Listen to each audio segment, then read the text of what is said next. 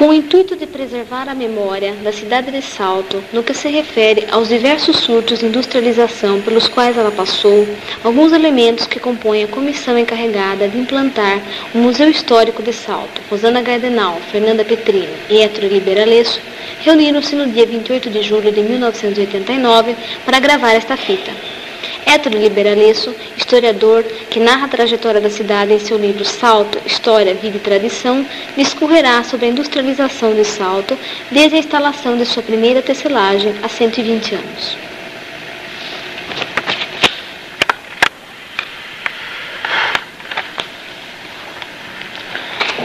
Afora alguns pequenos engenhos de açúcar, algumas pequenas fábricas de velas, algumas pequenas fábricas de sabão, num quase artesanato, o que valeu mesmo como primeiro surto da industrialização de Salto foi a contar da instalação da primeira fábrica de tecidos.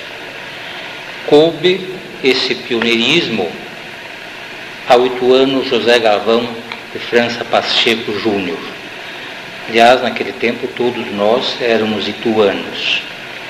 Salto era apenas um pequeno distrito da cidade e comarca de Itu.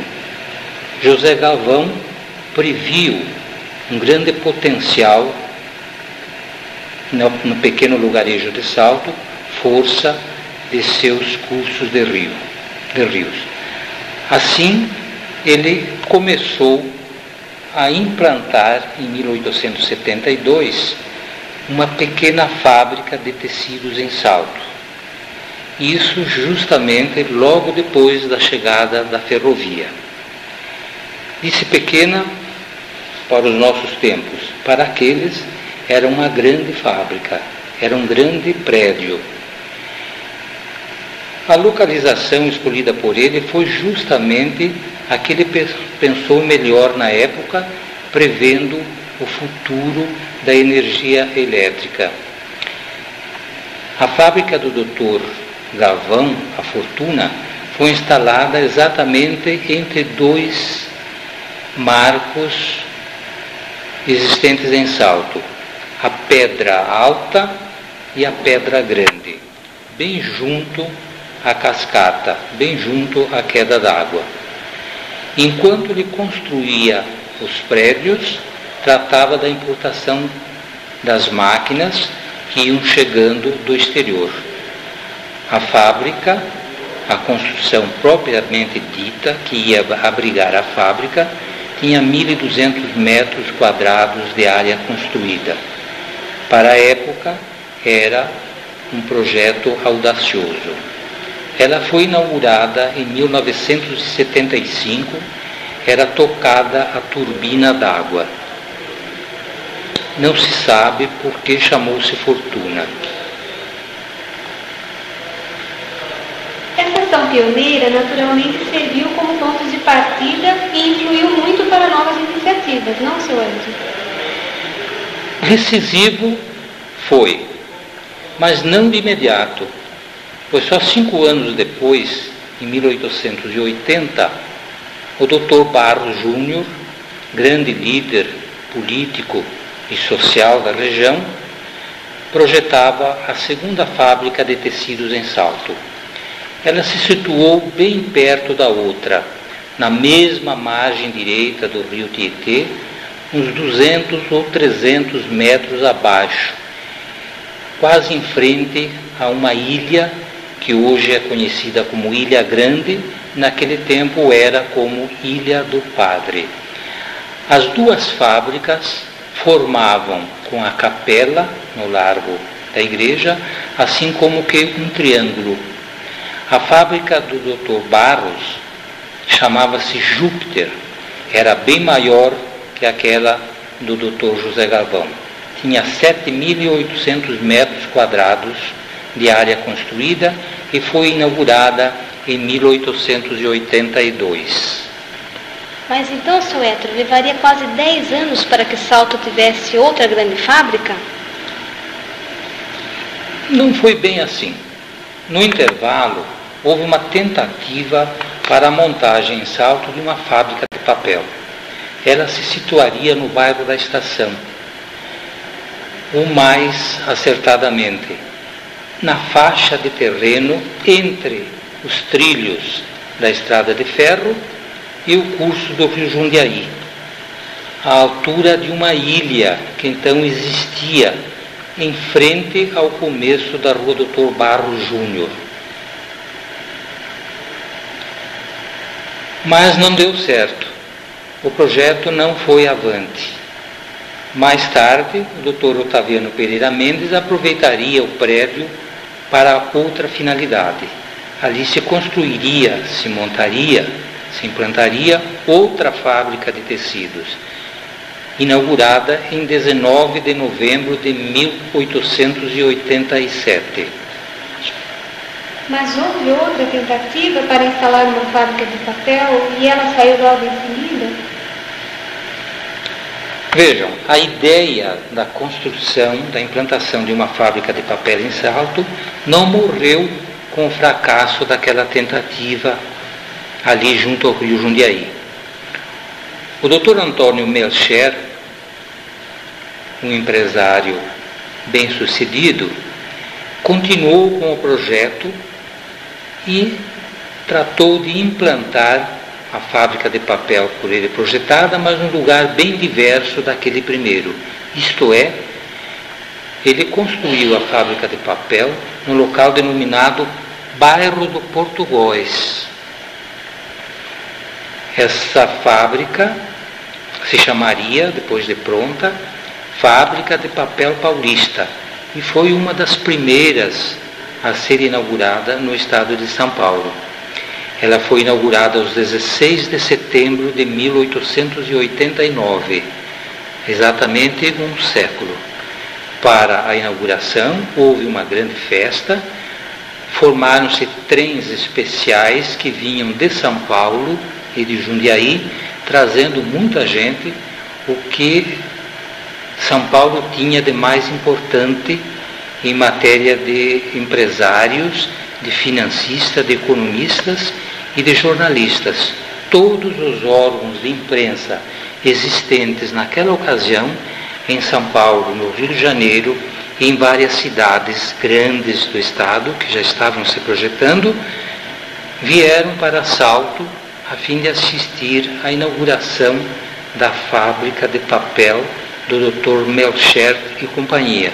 E como eu disse antes, denominou-se Fábrica de Papel Paulista.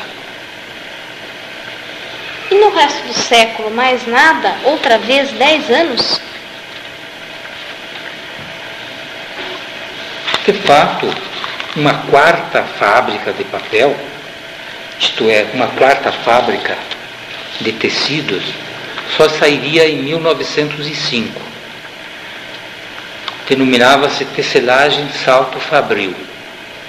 Ela foi construída, planejada por Luigi Trevisoli, José Nastari, Henrique Angelini, entre outros.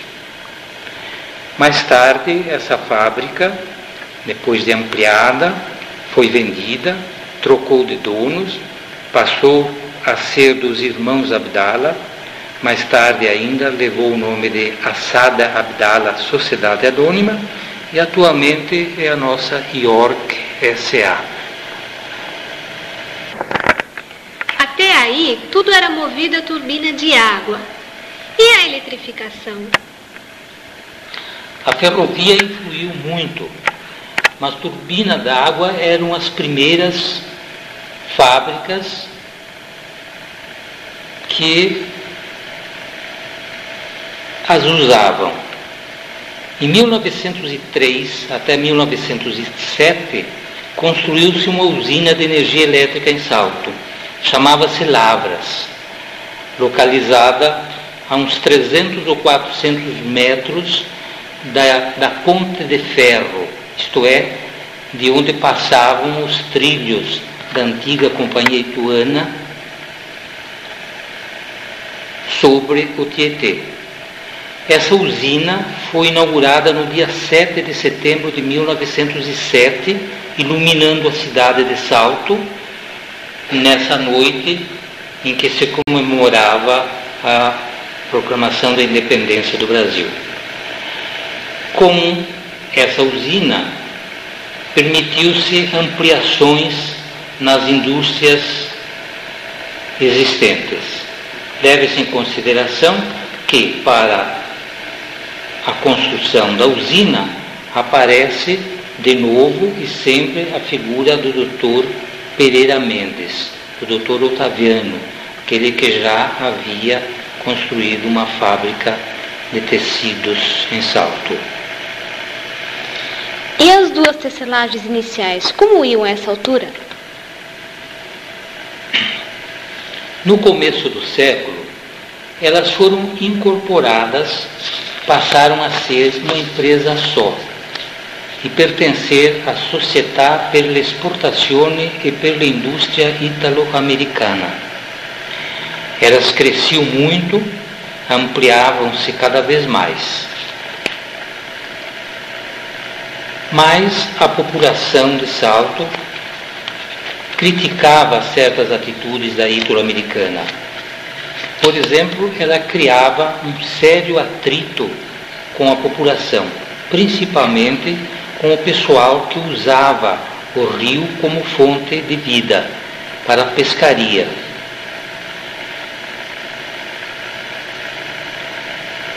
Chegou a ponto de fazer uma cerca de arame farpado que ia exatamente desde a cascata até a esquina da rua Joaquim Nabuco, onde atualmente existe uma cooperativa da Santista. Então, nós tínhamos a Rua do Porto, a atual Rua José Weisson, passando que agora passa por dentro da Brasital. Fechando com uma cerca todo aquele recinto, a população ficou sem acesso à beira do rio. É por isso que houve um atrito. Esse atrito desapareceu em 1911, 12 e 13, com a construção de uma ponte metálica. Essa ponte metálica, conhecida como Ponte Pêncil, ligava dois pontos, isto é, duas pedras. A pedra grande, bem junto à cascata, e a pedra alta, onde está a outra parte inicial da ponte. Tudo isso na margem direita do rio. A ponte não atravessava o curso d'água, mas sim ligava dois pontos que eram inacessíveis por terra, porque a construção tolhia esse acesso e, a, e as indústrias concederam, num documento assinado junto à prefeitura, que fariam perpetuamente a manutenção daquela ponte que de fato veio acontecendo até há poucos anos atrás. Com isso, além da ponte, a fábrica se, obriga, se obrigou a doar à prefeitura uma faixa de terra de 13 metros num denominado valo no sítio do Gaetaninho. Não é outro que não o atual local onde se situa a rua 24 de outubro, isto é, o começo da rua 24 de outubro, junto à ilha. Naquele tempo, aquele trecho de rua ficou conhecido como Rua Antônio Melcher. Houve uma divagação e você não falou sobre as fábricas Fortuna e Júpiter, as duas tecelagens, não é mesmo? Veja, naquele tempo, quando se falava nas tecelagens, queria se referir forçosamente às duas fábricas daquela sociedade ítalo-americana. Elas tiveram um crescimento rápido graças a ter na sua direção o empresário José Wilson, um sujeito extrovertido que até mandou construir no interior dos terrenos da fábrica um chalé, uma mansão, onde recebia visitas importantes como dignatários da igreja, governadores de estado, prefeitos de cidades vizinhas e pessoas importantes, representantes do governo italiano que vinham visitar a já grande colônia dos peninsulares. Vê-se em álbuns existentes no interior do chalé da gerência, daquela mansão a que nos referimos, muitas fotos em que o Dr. José Wilson aparecia ao lado de seus auxiliares em todas as sessões da fábrica. Por volta de 1919, a Italo-Americana havia se tornado uma grande potência industrial. Então é que se formou a Brasital Sociedade Anônima para a Indústria e o Comércio, constituída da fábrica de tecidos de Salto, de uma fábrica de tecidos em São Roque, da fábrica de papel de Salto, de uma fábrica que a empresa tinha no Chile. Daí resultou, como dissemos, a Brasital Sociedade Anônima. Com a implantação da Brasital, considera-se fim do primeiro surto industrial? Praticamente sim. A cidade tinha ganhado uma grande fama de cidade eminentemente industrial. A Brasital foi mesmo assim como um divisor de águas entre o que aconteceu industrialmente até então e o que viria a acontecer depois. Essa espécie de paralisação do surto industrial deveu-se também, em parte, à guerra mundial de 1914 e 1918. A partir daí, a cidade conheceria uma espécie de estagnação? Não, não foi bem isso. A Brasital acompanhava o crescimento da cidade. Ela era constantemente ampliada, dava trabalho a muita gente. Ela construiu em Salto 300 casas, uma cooperativa de gêneros alimentícios, um açougue. Não havia mãos, mão de obra ociosa em Salto. A Brasital foi ainda uma firma de grandes benemerências para com a cidade mantinha aqui uma banda de música, uma creche, uma escola. Incrementava a cultura, sustentando ou quase sustentando um teatro, um cinema e clubes esportivos. Também era pródiga em assistência social. Ajudou em muito a construção do abrigo de velhos Frederico Zanan, a construção da vila da Sociedade de São Vicente de Paulo vários templos católicos em Salto. Ela mantinha plantões médicos nos seus ambulatórios para atendimento aos seus operários. Além disso, chegava até a fornecer gratuitamente os medicamentos de que eles necessitavam. Mas e a usina das Lavras continuava a dar conta de sua tarefa, isto é, alimentava a cidade e as indústrias de energia? Não tanto. Com o crescimento, com a ampliação da Brasital, passou-se a perceber que a usina das Lavras já começava a ser insuficiente para o fornecimento de energia elétrica às fábricas existentes. Daí é que cogitou-se da construção em 1924 da usina Portugóis. Nesse ano, a, Brasital é que começou a construção do canal, que nós conhecemos como canal que leva a água às turbinas da usina Portugóis. Mas em 1927 ela cedia os direitos de construção da usina à Companhia Ituana de Força e Luz.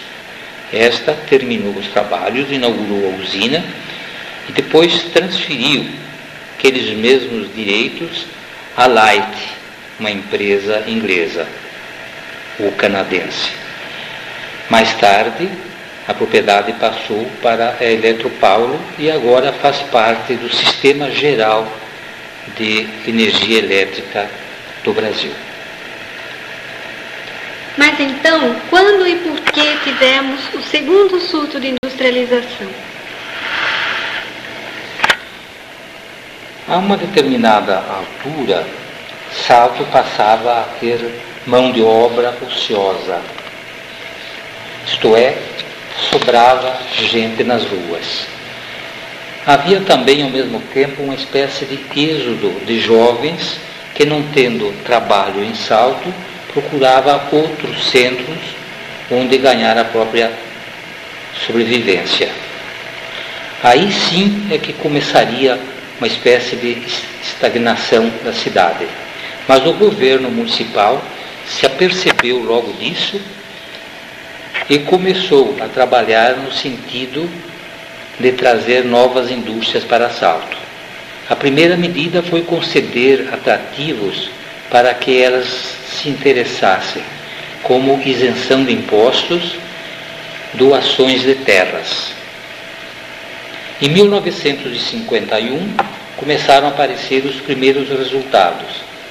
E foi muito bom porque as indústrias que passaram a vir a partir daí, constituindo-se no segundo surto industrial da cidade, eram bastante diversificadas. Começaram a vir a Civate, que por primeiro obteve uma grande cota de energia elétrica para tocar sua indústria. Ela estava localizada bem junto aos trilhos da FEPASA, do lado oposto àquela fábrica do Dr. Otaviano, de que falamos do que havia no começo do século. Logo depois, e ali bem junto a Civate, localizou-se a EMAS. E, quase que simultaneamente, a Eucatex. A situação delas era tão boa que qualquer uma das três podia fazer desvios dos trilhos da estrada de ferro para facilitar a chegada da matéria-prima e a saída da sua produção. Ao mesmo tempo, ou daí a pouco, instalar-se-ia a metalúrgica Pique, onde existira a fábrica do Dr. Otaviano, desaparecida em um incêndio em 1925.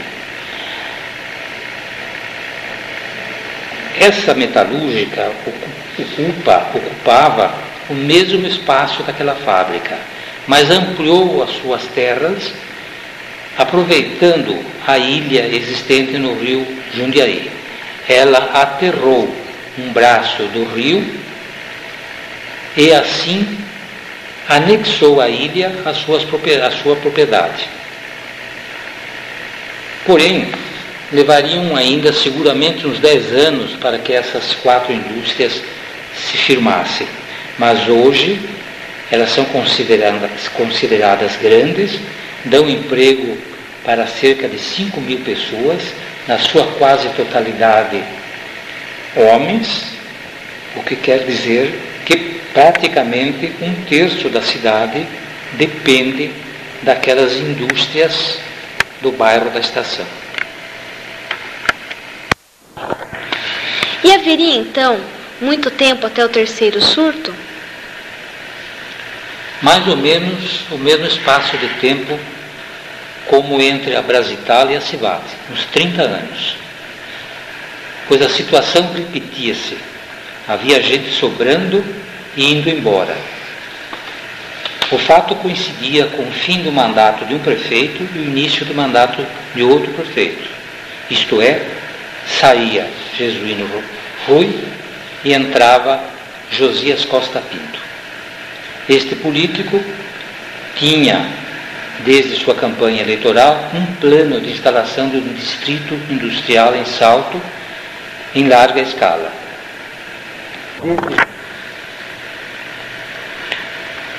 Desde sua posse, em janeiro de 1973, ele tratava de pôr em prática esse projeto. Só que ele queria a implantação de um só distrito industrial grande que pudesse comportar pelo menos 20 indústrias de bom tamanho. No entanto, algumas circunstâncias cooperaram para que seu plano não desse tão certo. As demarches com, a, com o complexo Toyobo Mitsubishi demoravam e três firmas tinham pressa de implantar suas fábricas em Salto. A Nord, a Prema e a Citec. Elas compraram terreno no bairro da Estação e a prefeitura doou-lhes também parte de terreno e elas ali se instalaram. Mais três indústrias pretendiam vir para Salto e, por motivos diversos daquele, pretenderam outro local, não o distrito industrial além ajudante e não o distrito industrial além estação. Elas preferiam um clima melhor, pois as suas indústrias eram no setor de som, a Giannini, a Altena e a Novik.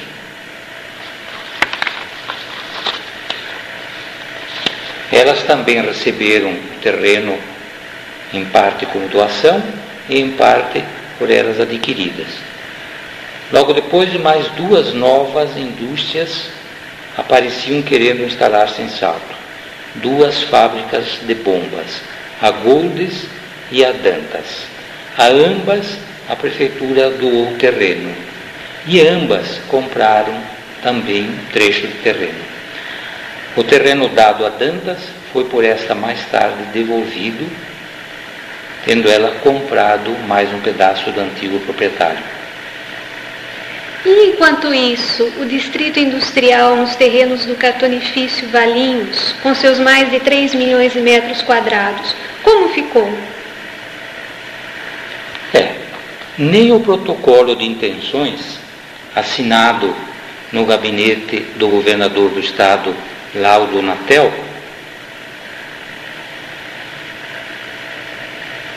concorreu para que a Toyobo e a Mitsubishi cumprissem o prometido.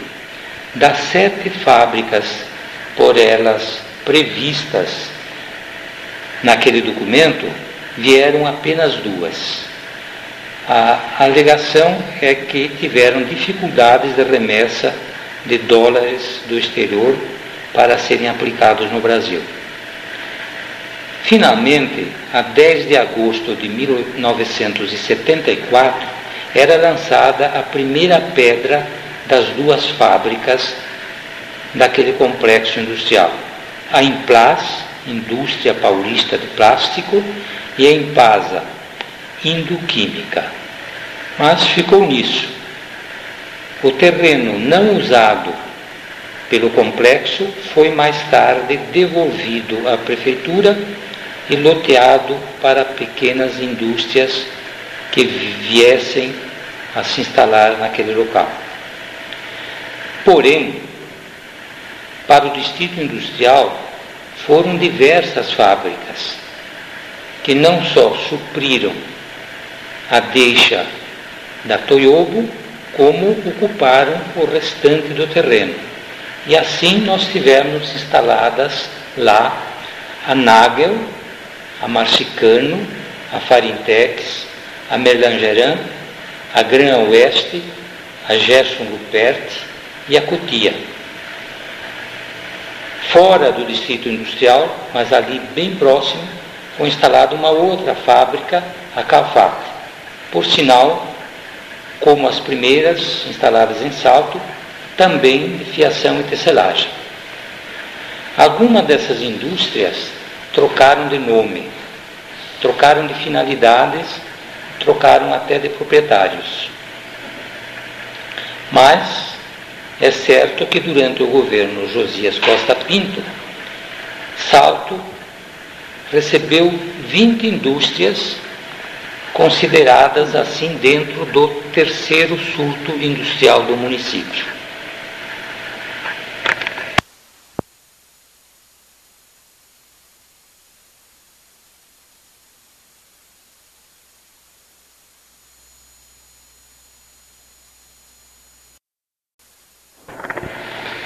Esse terceiro surto industrial teria acabado? Vamos aguardar outros?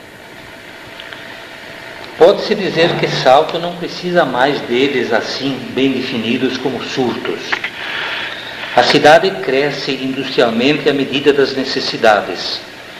Não falta escola, não sobra mão de obra ociosa. Nesse interim, dez confecções vieram enriquecer o parque industrial da cidade. Essas firmas empregam cerca de 3 a 3.500 mulheres. E as dezenas de micro, pequenas e até médias empresas que vão se instalando e cuja movimentação de capital e mão de obra é sempre um renovo. É sempre um renovar, aumentando o poderio econômico da população, melhorando seu nível social, já tido como um dos melhores em todo caso, de vez em quando fala-se em um novo distrito industrial. Teria que ser bem retirado, guardadas certas condições, guardados certos cuidados. Mas não há entusiasmo nisso. Infraestrutura custa muito e sem ela é difícil. A gente pensando que antes a cidade era melhor, saudável, despoluída que é bom deixar que as coisas venham a acontecer normalmente, sem grandes apelos a novas indústrias, tratando-se de consolidar o que temos, melhorando o nível ambiental, embelezando a cidade, tornando-a mais humana, corrigindo suas falhas, cuidando mais do trânsito, da segurança, da saúde do povo, sem se importar muito com o crescimento. Ele, como dissemos, virá naturalmente e mais bem estruturado.